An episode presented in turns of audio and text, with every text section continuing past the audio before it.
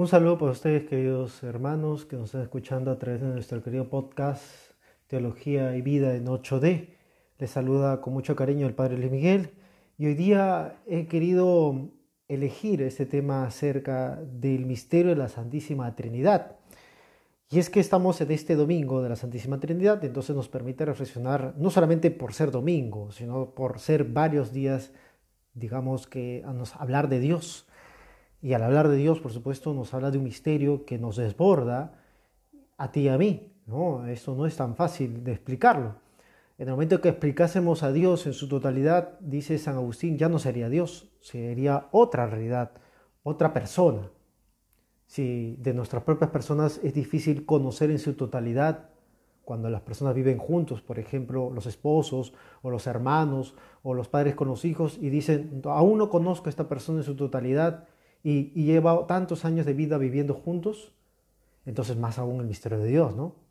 Por tanto, encasillarlo solamente en un esquema al misterio de Dios sería prácticamente hacerlo menos de lo que nosotros conocemos a una propia persona. Y es ahí donde el hombre se siente limitado, pero a la vez le invita a indagar, a bucear cada vez más en el misterio de Dios. Es obvio que en este domingo estamos celebrando esta solemnidad y que este podcast seguramente lo estarán escuchando en otro momento, así que tiene validez para otro momento que puedas escucharlo con todo cariño. Hay una frase del Catecismo de la Iglesia Católica que a mí particularmente me gusta bastante y en la experiencia que llevo enseñando algunas veces este curso me lleva justamente a compartir con ustedes. ¿no? Es el Catecismo de la Iglesia Católica en el número 234. Allí dice lo siguiente, el misterio de la Santísima Trinidad es el misterio central de la fe y de la vida cristiana. Es el misterio de Dios en sí mismo. Vemos a Dios como Dios, diríamos, ¿no? Es fuente, dice también el catecismo, ¿de qué? De todos los otros misterios de la fe.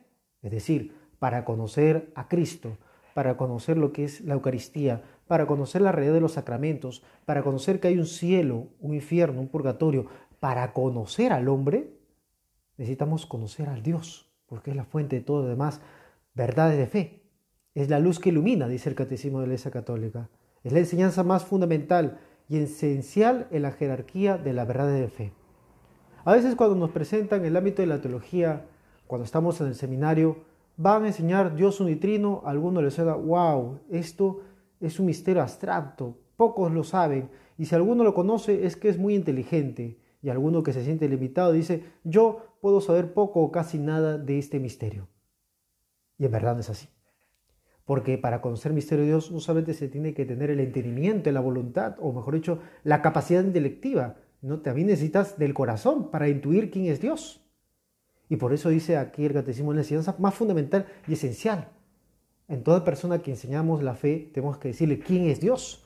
Y Dios es Padre, Hijo y Espíritu Santo. Dios es amor, ese amor que se ama mutuamente entre las personas. Y por ello dice, no solamente para conocer, profesar la fe, sino también para que sea tu brújula de tu vida, el norte de tu vida es el propio Dios. Y es más, hay otra importante referencia en, nosotros. Si no conocemos bien a Dios, no podremos conocer bien lo que es el hombre contemporáneo.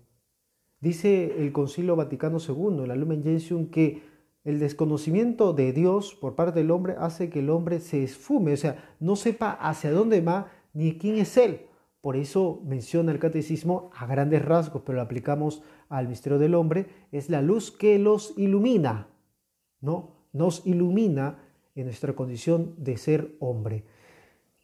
Si hace un ratito acabamos de decir que el misterio de Dios es Padre, y Espíritu Santo y son personas que se aman mutuamente, entre ellos una comunión de amor interpersonal y decimos que eso ilumina al hombre, entonces el hombre va a encontrar el sentido del amor de Dios a la luz justamente el amor que tienen entre ellos, entre hombres y mujeres, en una sociedad, entre familia, a la luz del misterio de Dios que es amor.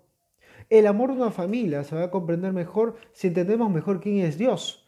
El amor de unos esposos, el amor de unos enamorados, sobre todo aquellos que están iniciando ese trámite de conocerse, de interactuar, de saber quién es ella, quién es él, dónde vive, cuáles son sus gustos y por supuesto en esa dinámica de interactuar, como digo, físicamente, lo vas a entender mejor a la luz del misterio de Dios, amor.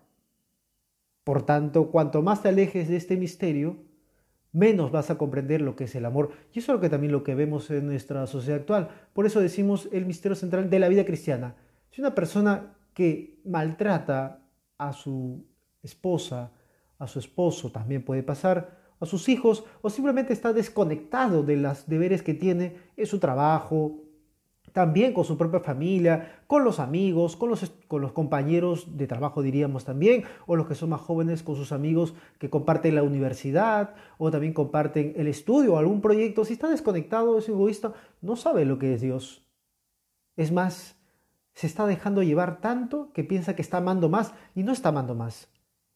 Al fin y al cabo, cuando estamos hablando del misterio de la Santísima Trinidad, es misterio de amor y misterio de amor que tiene que reflejarse en cada una de las personas a quien conocemos. Ahora bien, hay una palabrita que ha salido y que lo estamos repitiendo constantemente en este podcast, misterio. Y es importante por lo menos explicar algo acerca de la palabra misterio, porque estamos hablando del misterio de Dios, el misterio de la Santísima Trinidad, ese misterio central de la fe, etc. La palabra misterio viene del término griego mysterium y que luego se traduce a la palabra latina mysterium que significa que se encuentra algo velado, algo que se encuentra oculto y que luego es manifestado.